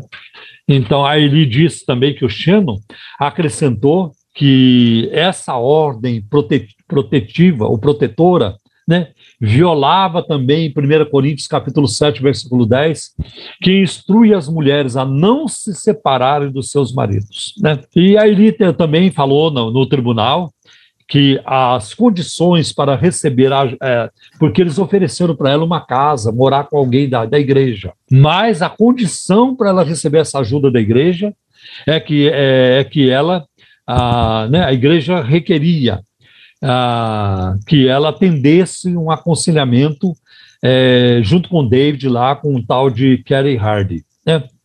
Bom, durante o, a primeira sessão de aconselhamento, que incluía o Shannon e o Hardy, o David admitiu que ele chutava né, um, umas, umas, duas crianças e que ele tentou sufocar a criança. A Eli também testificou, a Eli testificou na, no tribunal. Bom, o David admitiu que ele usava o cinto, ele usava um pedaço de pau, uma vara, para bater uh, pesadamente nos filhos, brutalmente na criança. E ele também amarrava a criança, que trancava a criança e que a criança e que ele às vezes, muitas vezes estava vestido de forma inadequada diante inadequado. Olha aí, André. Exato. André, olha aí que a, a gravidade disso. Ele estava vestido de uma forma complicada diante dos filhos. É, diante dos filhos. é uma maneira gentil aí é. de dizer como ele estava vestido. Na verdade, não estava, né? É, é, exatamente. Então, muita coisa acontecendo, né? Sofra como Jesus, era o que a igreja dizia para ela: você tem que sofrer como Jesus. Então, quando ela testemunhou no julgamento do marido, ela declarou que ela repetidamente ela pediu para a igreja providenciar um aconselhamento profissional para ela e para o David. É. E ela disse que a igreja disse para ela, né? É, os líderes da igreja disseram para ela que aconselhamento profissional é mundano. Isso é mundano, que não precisa. A palavra de Deus tem tudo. E aí o pastor Hardy aconselhou a Eli para perdoar o David, mesmo que ele não tivesse arrependimento nenhum, nem que ele não se arrependesse. A Eli contou isso. É, que ele ia ensinar a Eli sempre, né? Três promessas relacionadas com o perdão. E a promessa era essa: onde você age, quando você age como se nunca aquilo tivesse acontecido. Essa é a primeira promessa. Ela tinha que fazer essas promessas. Outra promessa, a segunda: você nunca mencionaria este caso novamente. E em terceiro, a terceira promessa: você nunca contaria isso para ninguém. Eles queriam Sim. isso dela. E, e, isso está num livro, num livreto publicado de John MacArthur, onde ele coloca esses passos para perdoar alguém. É. Ah, um, um, adendo aí, pastor. Então, Sim. por isso, inclusive, que a Eile ela demora assim para expor sim, né, sim. Yeah. essa situação, porque ah, ela esperou os filhos crescerem, os filhos é. tornarem-se adultos, porque enquanto crianças ela temia, porque o povo venera né, o, o é. MacArthur, então ela temia ah, as crianças serem rechaçadas lá e tal, né? É. Então ela, ela diz no texto né, que agora que eles são adultos, então ela resolveu expor tudo, até mesmo para ajudar as mulheres e crianças vulneráveis lá na igreja sim. e ou instituições sim, sim. que o MacArthur possa cuidar, né? Porque esse é um caso que vem à tona, mas e quantas outras podem ter sido manipuladas ah, nessa comunidade, né? Ou até em outras? É. Aí, é, acrescenta, a Eli também testificou que o pastor Hardy insistiu com ela para permitir que o marido voltasse para a família, para, para, para casa, né? E, e ser modelo para os filhos, como sofrer por Jesus ao suportar os abusos do David. A Eli, ela declarou que ela estava disposta a suportar o abuso contra ela, mas que ela não estava disposta a suportar eh, e permitir que os seus filhos fossem abusados. Então ela recusou. Até nisso aqui ela, ela errou. Ela não tinha que suportar abuso do marido. Não tem que suportar. Meu filho, você não vai endireitar? Você vai viver me batendo? Não, então não dá para caminhar juntos. Ah, eu perdoo você tudo, mas você tem que mudar. Ah, e não tem reincidência. Nesse caso, André, não tem reincidência. Né? E aqui, André, eu quero introduzir dá, né? algo né? muito importante. O grande pecado dessa turma, da igre... do MacArthur e da igreja dele, foi não denunciar. Sim, Ele manteve in, intramuros, manteve tudo fechado. E quando existe abuso, é preciso denunciar. Eu quero aqui também, até para ajudar outras igrejas, ou pastores que estão nos ouvindo, na nossa igreja nós não permitimos crianças irem sozinhas ao banheiro. As crianças não podem ir. Eu já peguei várias crianças andando pelo corredor da igreja, sozinho. Onde você está indo, meu filho? Porque às vezes tem uma família visitando e não sabe a regra. Né? Ah, eu estou indo no banheiro. Não, teu pai ou tua mãe tem que ir com você. Você não pode ir sozinho. Pode parecer uma coisa absurda? Não.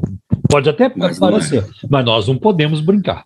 porque a igreja Sim. é pública, a igreja é pública, você não sabe quem entra, não conhecemos todos, né? E olha aqui o abuso acontecendo de alguém que fazia parte do step, do quadro da igreja, né?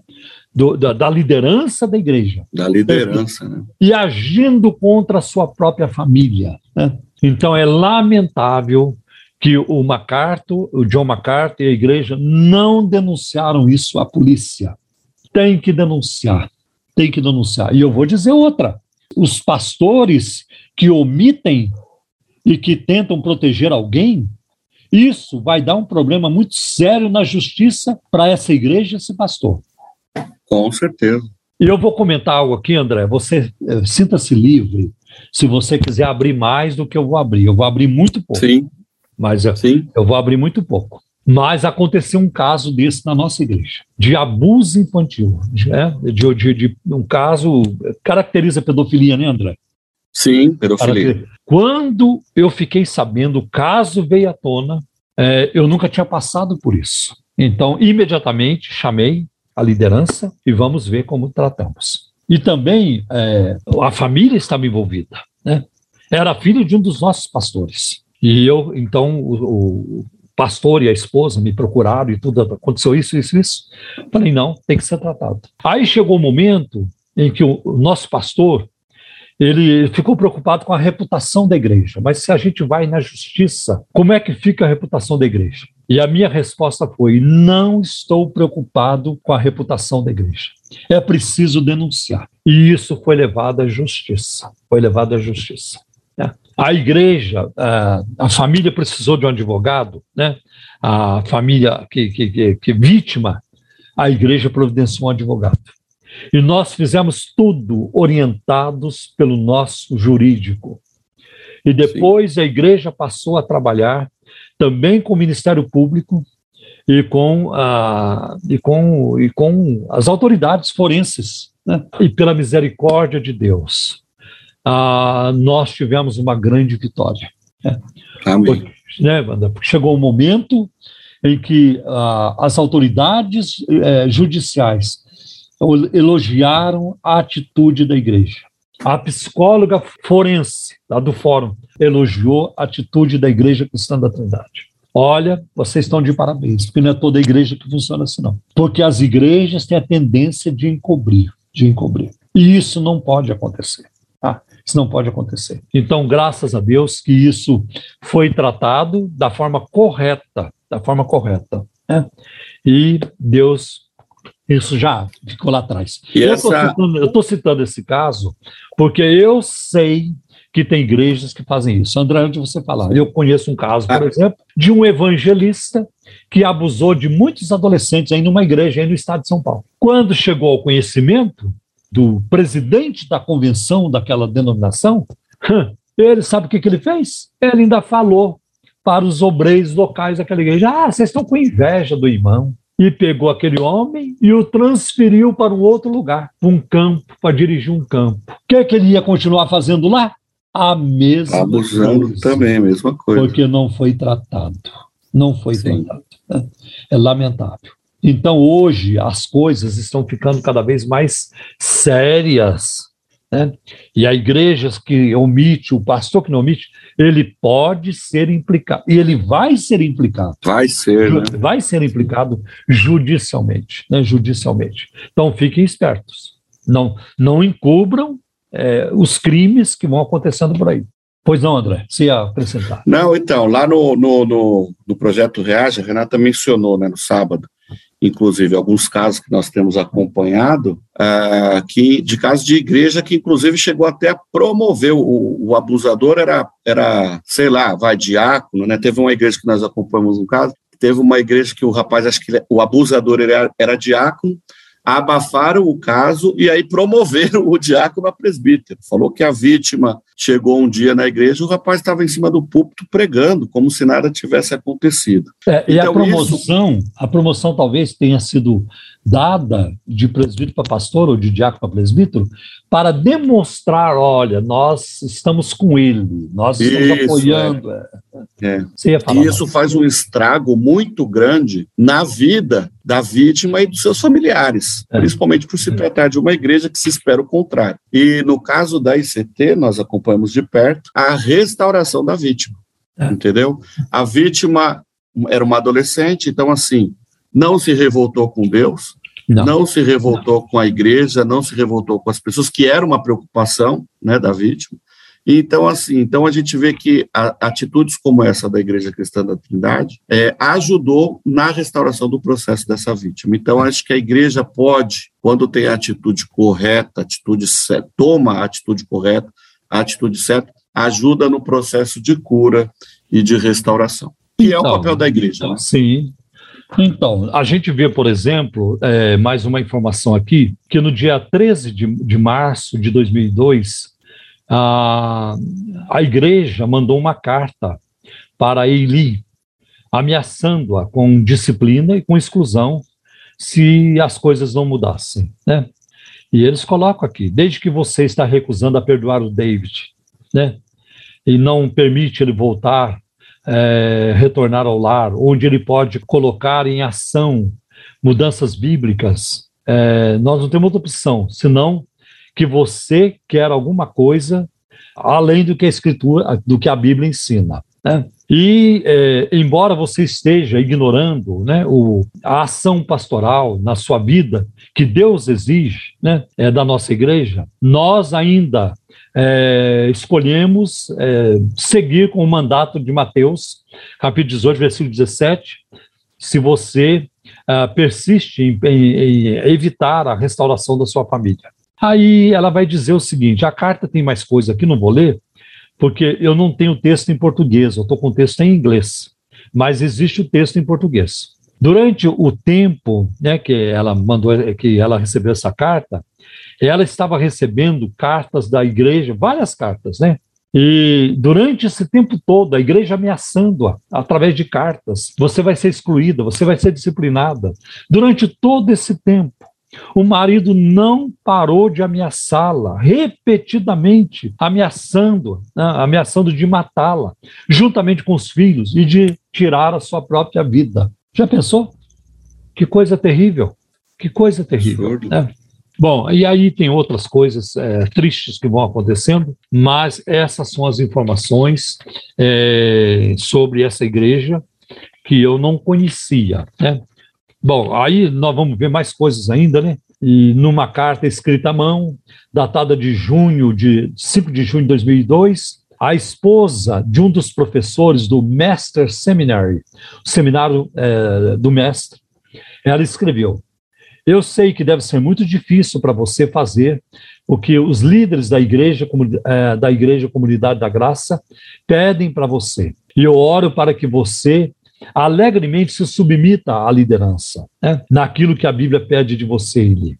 A mulher também, ela insistiu com a Eli de se reunir, de se ajuntar novamente com o marido e se submeter a ele, a ele, dizendo: mesmo que o David esteja pecando, ou que se ele não fosse, se ele for um descrente, isso ainda é espiritualmente a sua responsabilidade. Sim, eu não tenho problema se alguém, uma, um casal se converteu, a mulher é crente, o marido não. Olha, a mulher convertida, ela vai ter que continuar honrando seu marido incrédulo, né? amando, honrando e obedecendo né? quando as suas ordens não contradizem as ordens de Deus. Eu não vejo problema nenhum nisso. Né? Mas o, esse David aqui era era- ele era complicado. Né? E aí ela recebeu uma outra carta em 8 de agosto de 2002. Né? Apesar das falhas, uma carta da igreja, apesar das falhas por parte do marido, é, como é, do David como marido e pai, tem se tornado grandemente aparente de que a maior razão para essas turbulências na vida de- de- dos seus filhos e na vida do seu marido e na sua própria vida é a sua recusa de perdoar o David, de suportá-lo em seus, ah, nas suas tentativas de mudança, em seu pensamento e comportamento e de se reconciliar com ele. Quer dizer, a culpa era sempre dela. Sempre esse, dela, sempre Esse marido abusivo, que depois abusou dos filhos sexualmente, esse marido está protegido, é uma gracinha e tudo isso. Como é que alguém, como é que uma igreja desse calibre agiu dessa maneira? Não dá. Eu acho que eu tenho uma explicação. Ela não é a única explicação, tem vários fatores, mas eu acho que a radicalidade da doutrina. A radicalidade Sim. da doutrina. E outra coisa, esse negócio de que ah, o, o aconselhamento profissional é mundano. Não, senhor, não. Vai ter, vai ter eh, situações em que nós encaminhamos, e já fizemos isso e continuaremos fazendo. Sim, continuaremos enviando fazendo. pessoas para o acompanhamento profissional. A minha mulher é psicóloga. Ela clinica há sei lá quantos anos, Muitos 20, anos, né? Uns 25 anos. Ela é uma bênção na minha vida, na vida de, para a igreja e para muitas Sim. pessoas, até fora da igreja. Né? Ela é uma bênção. Ah, agora, a sua esposa também, André, está, está estudando psicologia, está fazendo. Está se formando já, está se formando, daqui a alguns é, anos. É, é, então, uma benção tudo isso. Tá? Então, não há problema nenhum em buscar ajuda, uma, um conselheiro capaz. E se não, não, não der certo ali, vamos buscar ajuda profissional. Eu tenho visto casamentos restaurados, vidas sendo reconstruídas por causa desse tipo de ajuda. Né? E fica aqui a dica. Existe uma organização chamada CPPC, é, grupo, é, Corpo de Psicólogos e Psiquiatras Cristãos. Entre no Google, entre em contato com essa gente. E aí você terá uma ajuda profissional à luz da palavra de Deus. Tá bem? É muito importante isso. Eu não encaminho uma pessoa para tratar com um psicólogo incrédulo, que não, que não tem a palavra de Deus como, como, como referencial. Porque Sim. eu já sei como funciona. Eu já sei. Eu, eu sei de um caso de um pastor. Como esse homem era usado por Deus. Muito usado por Deus. Fomos muito amigos, já faz muitos anos que perdemos o contato. E eu me lembro que ele te, começou a ter dificuldade com a, a esposa. Aí, por quê? Porque entrou a secretária da igreja no meio. E as oh, dificuldades. Oh, ele começou a tornar, tornar-se hostil com a sua esposa, tratá-la mal e tratando muito bem a secretária da igreja. Um dia ele saiu da onde ele estava, não vou falar onde, né? porque, lamentavelmente, depois ele foi até excluído da convenção, de uma convenção aí. Ele saiu de onde ele estava e foi lá no Rio de Janeiro procurar uma psicóloga. E a psicóloga falou exatamente isso para ele: Meu filho, sem medo de ser feliz. Eita, você não está gostando da secretária? Ela não enche os seus olhos. Né? A sua mulher, você já cansou dela, né? Dez filhos, né? já tiveram dez, nove, dez filhos, né? Você já cansou. Né? Sem medo de ser feliz. E ele entrou por um caminho terrível, eu não vou mencionar aqui, nem posso, seria antiético, o tamanho da desgraça que aconteceu, foi acontecendo na família depois. Né? Então, não vale a pena. Ainda a saída, a, a felicidade, a paz está em, em vivermos de acordo com a palavra de Deus e, e sem os exageros, sem os radicalismos. A, a Bíblia tem uma palavra, André, que eu gosto muito, chama-se temperança. Amém. E nós podemos também usar um, um, sinônimo aí que é equilíbrio. Equilíbrio. Porque a palavra de Deus diz: não sejas demasiadamente justo, porque te destruirias a ti mesmo. Né? Então Exato. vamos manter o equilíbrio para vivermos bem em nome de Jesus. Amém? Amém. André, Amém. esse era o nosso intuito hoje, de uh, gastar o tempo hoje tratando essa questão até para servir de alerta para outras igrejas. De alerta, exatamente, de ajuda. Né? É? E Isso. quero dizer, e dizer para vocês, a ICT não é perfeita, não. Sim. Eu não sou perfeito, o André não é. Todos não, nós jeito. temos lutas, tentações, defeitos, falhamos, erramos, tá? erramos, mas nós é, queremos fazer o melhor e nem sempre acertamos. Mas Deus é misericordioso e é Vamos buscando em Deus, né? É a pura misericórdia de Deus. Ele tem nos guardado, não é outra coisa.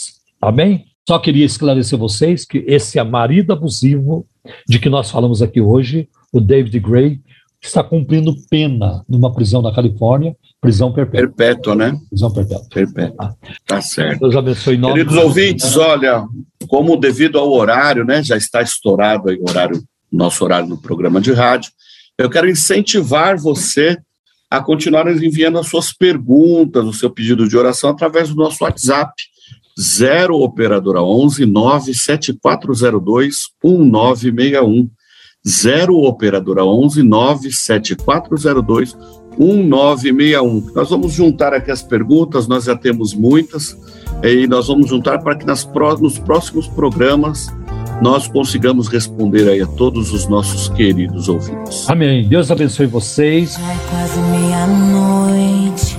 Estou contando as horas. Não desperdice o azeite. O vento é frio lá fora. Noiva prudente, te deixei cartas de amor. Leia aí pra ti que seja onde for.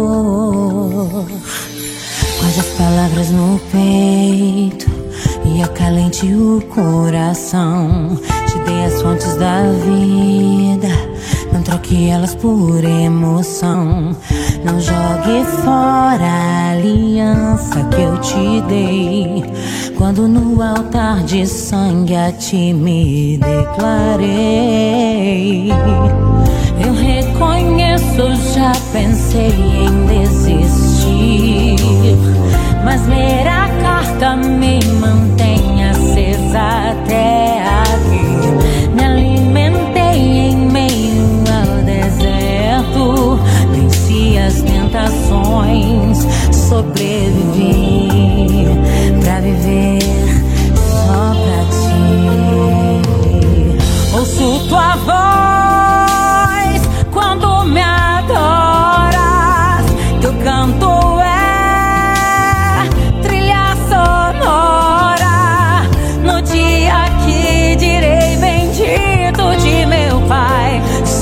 bem-vindo, vou te abraçar.